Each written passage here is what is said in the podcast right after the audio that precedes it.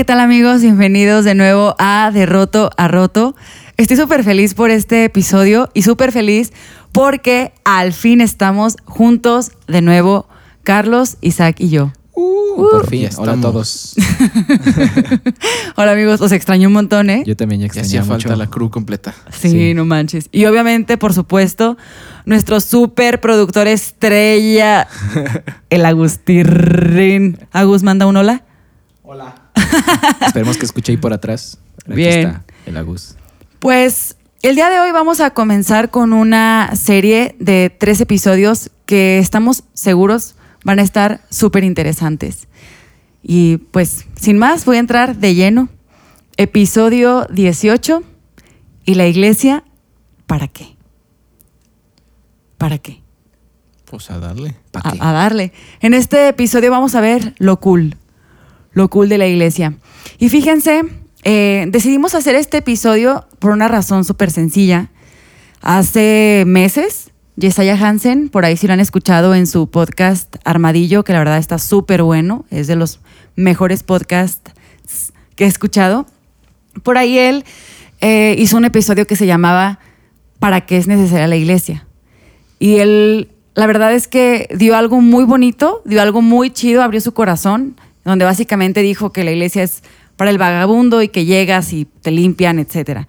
Pero a mi gusto, no sé ustedes, como que sentimos que faltó responder un poquito más esa pregunta. Y pues nos quisimos agarrar de ahí, de lo que Yesaya comunicó, para decir, ah, pues vamos armando esta serie con tres diferentes episodios y pues esperamos que les guste muchísimo. Entonces, pues bueno, ¿qué les parece chicos? Comenzamos cada quien dando un- una breve eh, reseña de su experiencia en la iglesia. Primero que nada, cada quien diga cómo llegó a la iglesia, a la iglesia cristiana, porque dicho sea de paso, todos los que estamos en este cuarto, todos los que hacemos este podcast, asistimos a una iglesia cristiana. Pero eso no significa que nuestra experiencia haya sido la misma ni que hayamos llegado de la misma forma. Así que, ¿qué te parece, Carlitos? Tú empiezas. Me toca empezar con la parte escabrosa. No, es cierto. no, para mí fue una historia bastante curiosa porque yo iba a la iglesia católica, así de, de domingos, obviamente, y llegó un momento en que me llegué como a enfadar y a preguntar varias cosillas que se hacían en la iglesia que me dejaron como medio mal sabor de boca, o sea, varias dudillas que digo, ¿cómo es posible que esto no lo permitan? Que esto sí, que, o sea, varias cositas. No, no me quiero meter como en detalles, pero el caso es que ya al final empecé a decir, no, pues estoy de acuerdo con Dios, pero no estoy de acuerdo con la iglesia. Entonces, pues empezaron a pasar algunos problemas en casa. Bueno, yo creo que es la manera en que uno se acerca a Dios, ¿no? Pero empezaron a pasar unos problemas en casa y una amiga de mi mamá invitó a mi mamá. Entonces, mi mamá empezó a decir, pues voy a ir a la iglesia cristiana y si alguien me quiere acompañar, bueno, y si no me quiere acompañar, pues voy, voy sola. Y fue así como que, Ok. ok, que te vaya bien. Ves sola. que, que te vaya bien. Pues llegó, llegó el día que fue, regresó súper contenta, súper entusiasmada, motivada y dije, ah, órale, qué chido, ¿no? Pero me llamó la atención porque ella me dijo, o sea, fuera de, de, de otra cosa, me dijo, la alabanza está increíble, o sea, hay una música muy buena para ti, a ti te gustaría. ¿Cómo ves si me acompañas el próximo domingo? Dije, órale, va, me aviento. Entonces, el domingo que entra, fui, llegué y me, la verdad me quedé choqueado. Primero porque ya cuando llegamos ya estaba el servicio iniciado, o sea, ya estaban en plena alabanza y era como un concierto. y, y la verdad me saqué de onda porque, pues viniendo de la iglesia católica, no digo que en todas las iglesias sea igual, pero de un coro de una señora ya de edad, una viejita, tocando el órgano, de repente desafinado, o, o alguien con pandero o así, a llegar a una alabanza con batería, guitarra eléctrica y, y un coro, y decías, "¿Qué- ¿qué onda? ¿Dónde caí? O sea, ¿esto qué rollo? Qué buen coordenada. Sí, o sea, la, la verdad estuvo estuvo súper loco. Y de ahí, digo, me llamó bastante la atención. Honestamente no me acuerdo de la predicación ni nada así. O sea, fue como un, un ingreso paulatino. Apenas como que hizo clic mi, mi, mi mente en este cambio yo pensaba como que estos irreverentes, o sea, cómo están alabando a Dios de esta manera en lugar de estar tranquilos y, y no sé, hincados, no sé, la manera tradicional sí me rompió un poquito el esquema que traía. Entonces me costó varias, varias veces de ir. Pero no fue así como que de la primera vez dijera, ah, pues ya no vuelvo a ir. Mm. Honestamente sí agarré y dije, "Eh, esto se ve interesante. Después de esa primera vez me invitaron a una reunión de jóvenes, en donde más que reunión era como un concierto de música cristiana, rock cristiano. Y también llegué al, al dichoso concierto y me sentí así como que, qué locura con esto, o sea, sí está bien, bien curioso cómo, cómo alaban y todo, porque yo venía de un, no solamente de, hablar de, de música, ¿cómo decirlo? O sea, yo venía sobre un bagaje de, de música rock pesado, o sea, metal, y llegar y con, con rock, pero destinado a alabar a Dios. Con letras diferentes. Dije, órale, esto, esto está chido. Ujú. Esto está chido. Entonces, digo, para mí fue así como una historia poco a poco. Y pues, como les digo, fue de haber llegado de una invitación de parte de, no de, no de mi mamá propiamente, sino de esta amiga de, de ella. Y fue para mí un cambio súper, súper, súper heavy. Les digo, pues de no ir a la iglesia, de decir, no, pues para qué voy, no tiene caso, a empezar a decir, esto me gusta, vale la pena, encuentro motivos, encuentro como razones de estar ahí, encuentro gente que, pues, que hace cosas diferentes a lo que a lo que en otros lados, ¿no? A lo que estás La- la- acostumbrado. Y como Exacto. sea, siempre lo diferente te llama la atención y dices, pues bueno, ¿de qué se trata, no? Sí, sí fue un cambio, les digo, bastante, bastante interesante y, y la verdad me encantó. Y a la fecha yo creo que ya llevo, son seis, casi voy para siete años de haber entrado a, la iglesia, bueno, de, de ser cristiano, ¿no? De A seguir A. a Jesús. Oye, ¿qué edad tenías? Tenía 24 Tenías 24. y ya tengo 30. Háganle cuenta. Sí, Vale. Sí, quería, quería preguntarte desde hace rato. de que, Sí. ah, ¿qué, edad, ¿Qué edad tenías? Sí, tenía 24. Súper padre. Entonces llegaste por una invitación de una amiga de tu mamá, básicamente, a Sí, los 24. básicamente. Qué chido, súper Sí, la chido. verdad Chido. estuvo muy, muy chido. Y la música tuvo mucha influencia. Sí, yo, yo tocaba, medio tocaba en una banda. Ah, nunca, nunca me llegué a presentar. Bienvenida a Hechos Nuevos. Ah. Cuéntanos un poco Nunca ese me pasado. llegué a presentar en ningún lado, pero. ¿Qué tocabas? Guitarra. Soy guitarrista, pues. Ah, bien. Medio frustrado, solo de, de Acústico, eléctrico. Eléctrico. Pero Oh. también, también acústico. Entonces, bueno, tengo algo de musical en mí. Entonces, obviamente, me llamó bastante la atención la parte de la música, ¿no? Súper. Estuvo súper Sí chido. te imagino rockeando. Ya sé. ¿Y tú, Isaac? ¿Cómo llegaste a este mundo de la vida cristiana y la iglesia cristiana? Híjole. Pues mira, si nos están escuchando personas cristianas, eh, de cuna cristiana, de seguro mi historia va a ser muy, fa- muy familiar para ustedes. Yo, o sea, el primer recuerdo que tengo yendo a la iglesia es levantándome, levantándome todos los domingos y ver a mis papás acá todos apurados, bañándose y cambiándose. Porque para mí, desde que era un bebé, eh, fui creciendo, fue parte de la rutina ir los domingos a la iglesia, los martes mis papás tenían reuniones de liderazgo, los jueves, jueves había cédula. Los jóvenes. Oh, rayos. Los jueves. Los no, no, no, no. Los jueves íbamos a la iglesia, eh, los sábados teníamos Oanza, Oanza es como un, un ministerio de niños. Dulce. Oh, sí, yo, Sí. yo empecé en chispitas, en, bueno. Yo creo que los cristianos estarán familiarizados con, los que- lo que, con lo que le estoy diciendo. Entonces, de los siete días de la semana, por lo menos tres o cuatro, yo iba a la iglesia. Siempre, siempre. Mis papás estaban encargados de la alabanza. Eh, ahí estuvieron sirviendo como, pf, híjole, muchos años. En la primera iglesia donde fuimos, estuvimos como 20 años. Eh, literalmente ahí nací y pasé 12 años de mi vida. Y la verdad es que la iglesia, pues es donde encontré mis, mis primeras amistades. Me acuerdo que yo iba a la primaria o al kinder y como que mis compañeros estaban muy preocupados por encontrar un círculo social y, y hacer sus fiestas así, ¿no? Y así como de, pues no sé, yo ya tengo mis amigos en la iglesia. Eh, yo jugaba, me acuerdo, estaba bien morro y jugaba ahí 18 Ayúdame y Escondidas. O sea, ahí tuve mis, eh, mis primeros amigos, muy buenos amigos y muy grandes experiencias. Entonces, a mí algo que me pasaba muchísimo es que, por ejemplo, tú que fuiste a iglesia católica, para mí era súper extraño escuchar a mis compañeros decir, oye, ¿y es tu primera comunión? O, oye, pues la hostia, que sé qué tanto. Para mí fue como, era súper... A la hostia, tío. era súper extraño porque era de, yo así de, ¿qué es eso? ¿Qué? ¿Cómo les explico? ¿Cómo les explico? No, porque yo tampoco lo entendía. O sea, en ese momento yo era de, pues yo voy a la iglesia normal, ¿no? Pero cuando... Ve a la normal, ¿tú a cuál vas? Exacto. La tuya, ¿cómo se llama? ¿Qué rollo? Y hasta que me di cuenta que pues era diferente la iglesia que ellos iban, las prácticas eran diferentes. Llegué a ir a misa yo acostumbré, a diferencia de ti que, o sea, me imagino cómo fue tu cambio de escuchar, por ejemplo, música cristiana ya con batería y todo. Para mí fue al revés. Yo estaba acostumbrado a acá, a los baterías, todo, sí, panderistas. Al relajo. al relajo, así, la, la, fiesta. Pentecostés ahí. pues no tan Pentecostés, pero así, la fiesta. Y después voy a la iglesia católica y dije, está aburridísimo.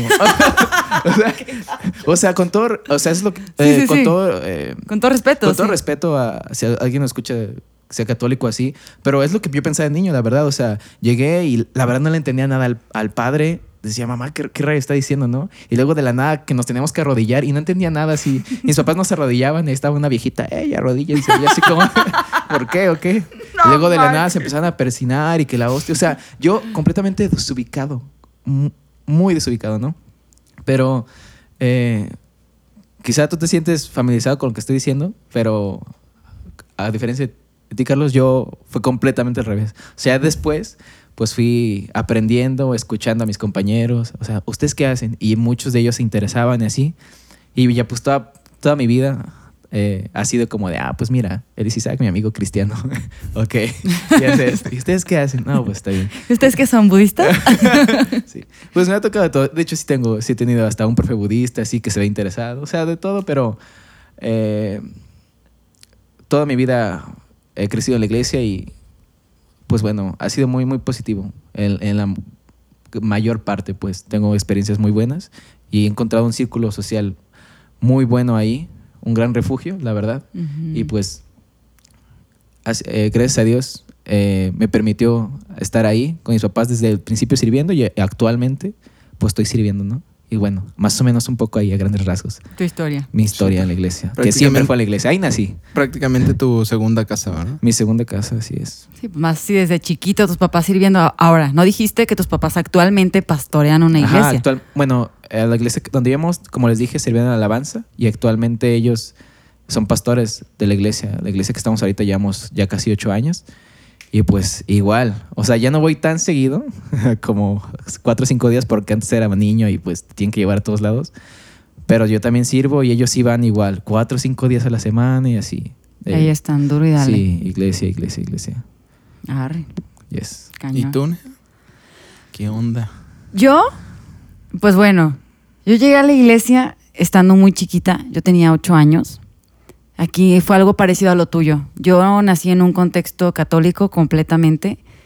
Eh, una vecina invitaba a mi mamá y a mi abuelita a sus estudios de Biblia, lo que sea. Y en una de esas, eh, esta vecina, pues sus hijas me invitan a unos campamentos que se llaman La Roca, súper famosos aquí en Guadalajara. Son campamentos de una semana, eh, están preparados para niños, adolescentes y jóvenes. Y es toda una semana que te desconectas completamente de tu familia, de tu casa, de todo, y vas a estar divirtiéndote y aprender de Dios tal cual. Entonces... Muy buenos, por cierto, vayan. Este ajá, está súper chido, está súper chido. Entonces, yo tenía ocho años, mis papás se acaban de divorciar, me invitan a estos campamentos y la verdad, o sea, fue ahí donde Dios me encontró cañón porque era un tiempo de muchísima necesidad emocional y espiritual por todo lo que se vivía en el ambiente de mi casa. Eh, para esto, a los ocho años, yo también hice mi primera comunión. Eso que a ti te, hace súper raro. Yo hice la primera comunión porque toda mi familia era católica, ¿no?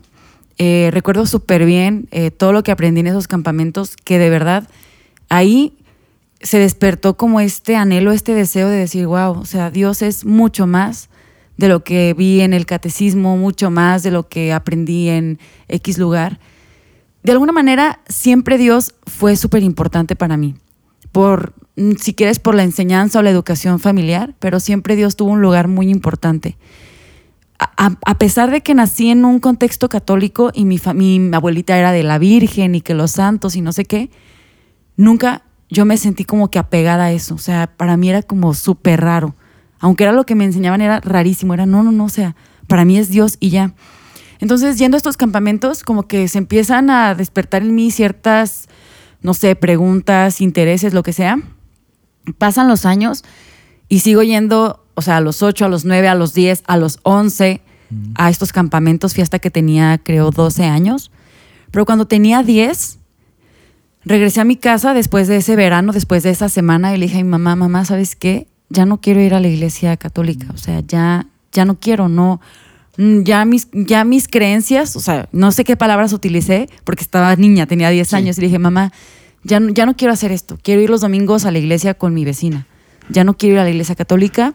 Estaba en el proceso de hacer la confirmación, que es otro trámite que la iglesia católica te pide, que tienes sí, yo no llegué hasta ahí. No llegas.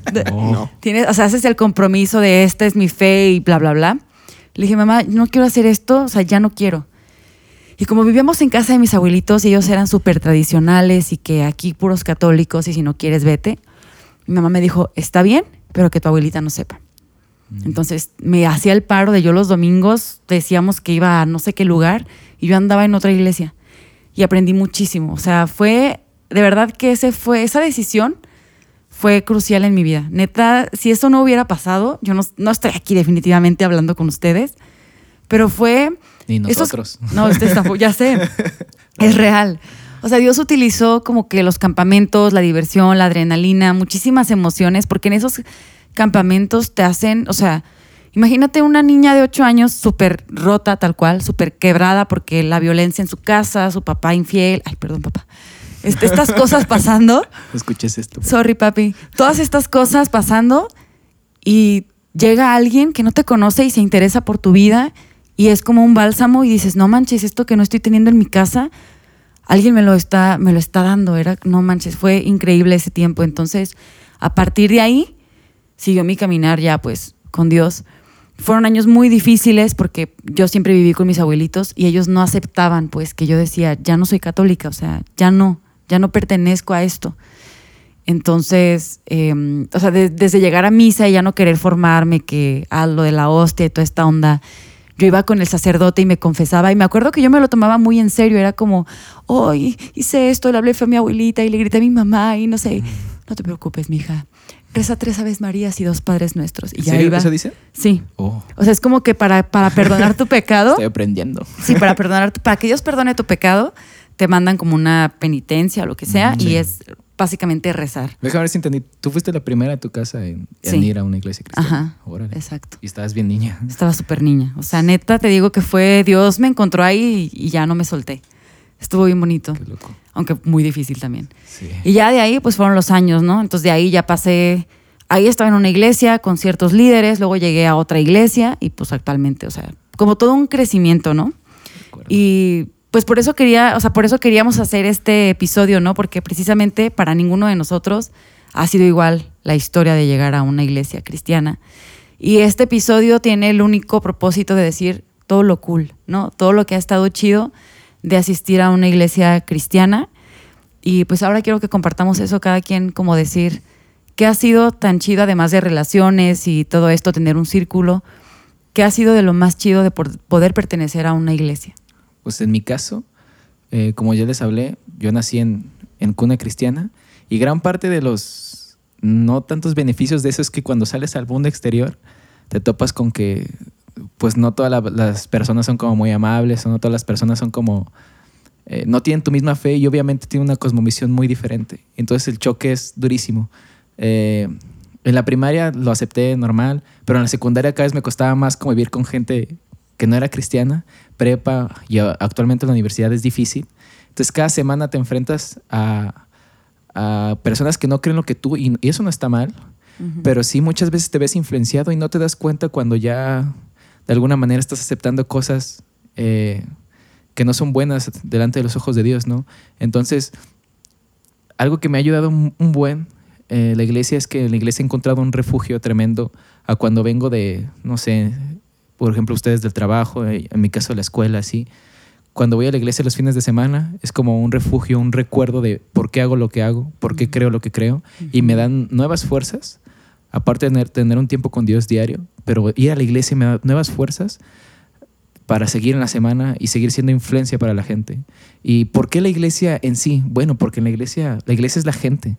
Eh, y convives con la gente, con gente que igual va a su trabajo y así se las ve durísimas y va, va con gente que por fin eh, cree lo que ella cree y que es como compartir un poco de lo que estás viviendo en la semana y te dan nuevas fuerzas. Entonces, lo que me ha ayudado es, ha sido un refugio tremendo y he visto también en la iglesia personas así como imperfectas, completamente, personas rotas también, aprovechando el, nom- el nombre del podcast, personas rotas que aprovechan ir ahí para decir, mira, ¿sabes qué? Creer en Dios no es fácil, pero pues vamos a ayudarnos y, y eso me ha ayudado muchísimo. Un refugio, completamente. Súper chido. Chido. Está súper chido. En mi caso, híjole, han sido como un buen de cosas. Pero como decías, nena, nea, eh, nea, Nena. nena. ¿Qué pasó? Hace mucho que no me decían No, no, nena. Me, me- me van a regañar aquí. Híjole. No, como decías, ha sido un crecimiento porque obviamente pues yo inicié en una, en una iglesia. Después de cinco años me moví.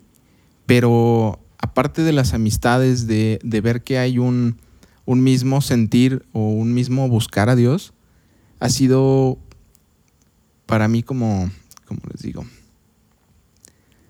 un, un avance en mi persona increíble, porque yo desde que estaba en la, en la iglesia católica, obviamente creía en Dios, buscaba a Dios, pero no con la profundidad con la que ahorita lo estoy viendo. O sea, si, si bien en la católica, por supuesto que te enseñan de Jesús y, y demás, pero es como una, una embarradita. Realmente es como, como ver el nivel 1 en cuanto a tu relación con Dios. Y cuando llegué a la iglesia, se me. Es como entrar a la escuela, digamos, de decir, no solo hay un nivel 1, sino que puedes llegar a un nivel de, de conocer a Dios, pues increíble, de tener una relación no solamente personal, sino decir, estoy consciente de que Dios es mi Padre, de que Dios no nomás está sentado en un trono, sino que Él me escucha, que tiene o está al pendiente de mí. O sea, como todo ese tipo de cosas y verlo en la vida de los demás, para mí fue un impacto bastante fuerte. Ver no solamente eso, sino que Dios, a través de gente en la iglesia, ayudó a restaurar relaciones con otras personas o de mi misma familia, al grado de que ahorita si, si ninguno en la, en la casa éramos cristianos o, o buscábamos a Jesús como, pues como debería ser, ¿no? Con la sed que debería ser, ahora ya toda la familia lo somos. Entonces eso es como darte cuenta que todo eso es real, el ver que en su palabra está como tú y tu casa servirán al Señor, ¿no? Es realmente ver cumplida esa promesa y decir, es que esto es real. Sí. O sea, no, no quedarse con el poquito de, ah, pues como decía, reza el Padre Nuestro, que bien es una oración que está en la. Biblia, pero que no te habla de una relación con nadie. O sea, es nada más decir, pues una oración que está escrita, que podrías bien decir cualquier otra cosa, ¿no? Pero no hay un, una relación. Entonces, para mí ha sido un crecimiento enorme en el, en el hecho de que personas que quieren buscar a Dios te van como empujando un poquito a decir, todavía puedes más, todavía puedes buscar más, chécate esto, busca de esta manera. Como decía Isaac, hay un montón de actividades, finalmente de repente se la pasa ya uno más metido ahí, pero no con el afán de, de utilizarlo como un club social, sino como decir, es tanta mi sed de Dios que quiero seguirle buscando. Y como no lo vas a encontrar en otro lugar afuera, por, como dices, el choque cultural. Entonces lo encuentras con gente que, que está dedicada a buscarlo a él. ¿De acuerdo? Entonces, para mí en eso ha sido como el super crecimiento. Sí, de hecho, ah, agregando un poco, es como pensaba mucho en que la iglesia me hace sentir más cerca a Dios fuera de los actos religiosos del- de las tradiciones, de las costumbres. O sea, más allá como de, de un rezo, como más allá de para que Dios te perdone, como hablabas de cuando te confesabas, más allá de tienes que hacer todo esto para que te perdone Dios, la iglesia de alguna manera te invita a, que tú puedes hablar con Él, tú puedes ponerte en contacto con Él. Eh, y es como much- mucha más libertad, no sé, eh, sentir más cerca a Dios más allá de, de las tradiciones o de las costumbres, ¿no? ¿Y tú, Nea, qué rollo?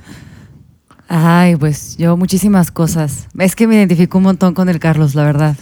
O sea, ahorita que dijiste de que ver cómo poco a poco toda tu familia, ¿no? Ya creen en, Dios como, como tú crees de una forma ya diferente. En mi casa fue igual, ¿no? O sea, al grado que mis abuelitos ya, si los invito a un evento de la iglesia, van. O sea, cosas así, ¿no? Eh, la iglesia ha sido súper importante para mí porque es el lugar en el que yo creo que el ser humano puede conocer lo sobrenatural de la vida. O sea, en la iglesia te das cuenta de milagros, te das cuenta de un montón de cosas que no te darías cuenta si no fueras a la iglesia. O sea, en la iglesia tu vida normal se acaba. Tu vida normal se termina. O sea, es como que si te animas a creer lo que Dios dice, comienza como lo extraordinario. En la iglesia también, eh, pues es donde encuentras propósito.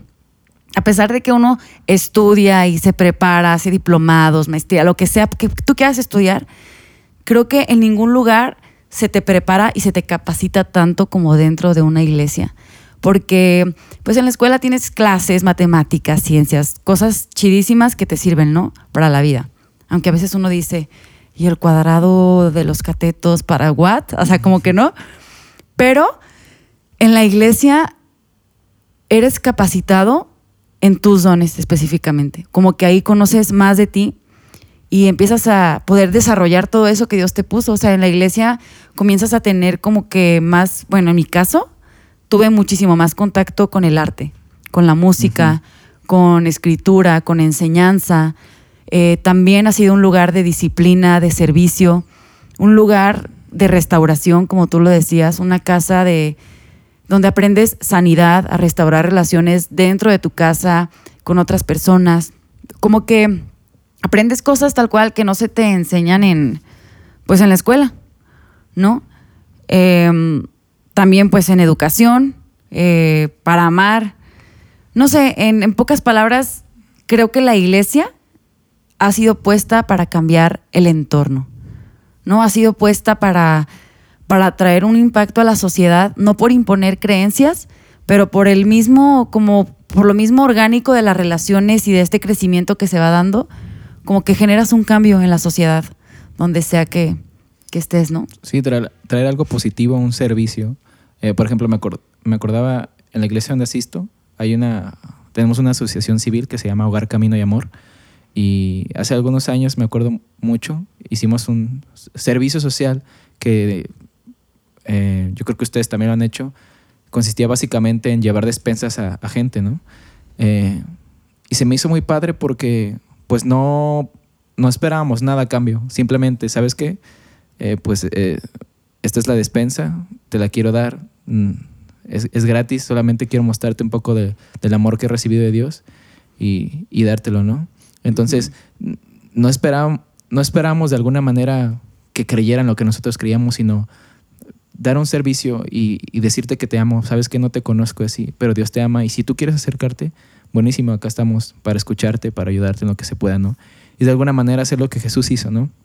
Sin, sin la necesidad de imponer, pero sí generar como esa, esa influencia positiva que, que si bien podría ser como un granito de arena en toda la sociedad, que parecía que ya está podrida, ¿no? Pero, pero que un granito de arena que podemos hacer positivo ahí, no importando que creas lo que queremos o no, eh, hacer un, pequeño cambio, ¿no? Eh, creo que eso la iglesia lo puede hacer y, lo, lo, está haciendo, ¿no? sí, definitivamente. También, pues en mi caso, pues les decía, yo llegué a la iglesia súper chiquita y sí fue un refugio cañón. O sea, imagínense ustedes a los, no sé, 10, 11 años, no tienen ni idea de nada en la vida, aunque viven con sus dos abuelos, o sea, abuela materna, abuelo materno, mamá y papá yo tenía como cuatro papás, pero no tenía una relación cercana de papás. O sea, en realidad yo muchísimos años me sentí abandonada, cañón, así como en el olvido.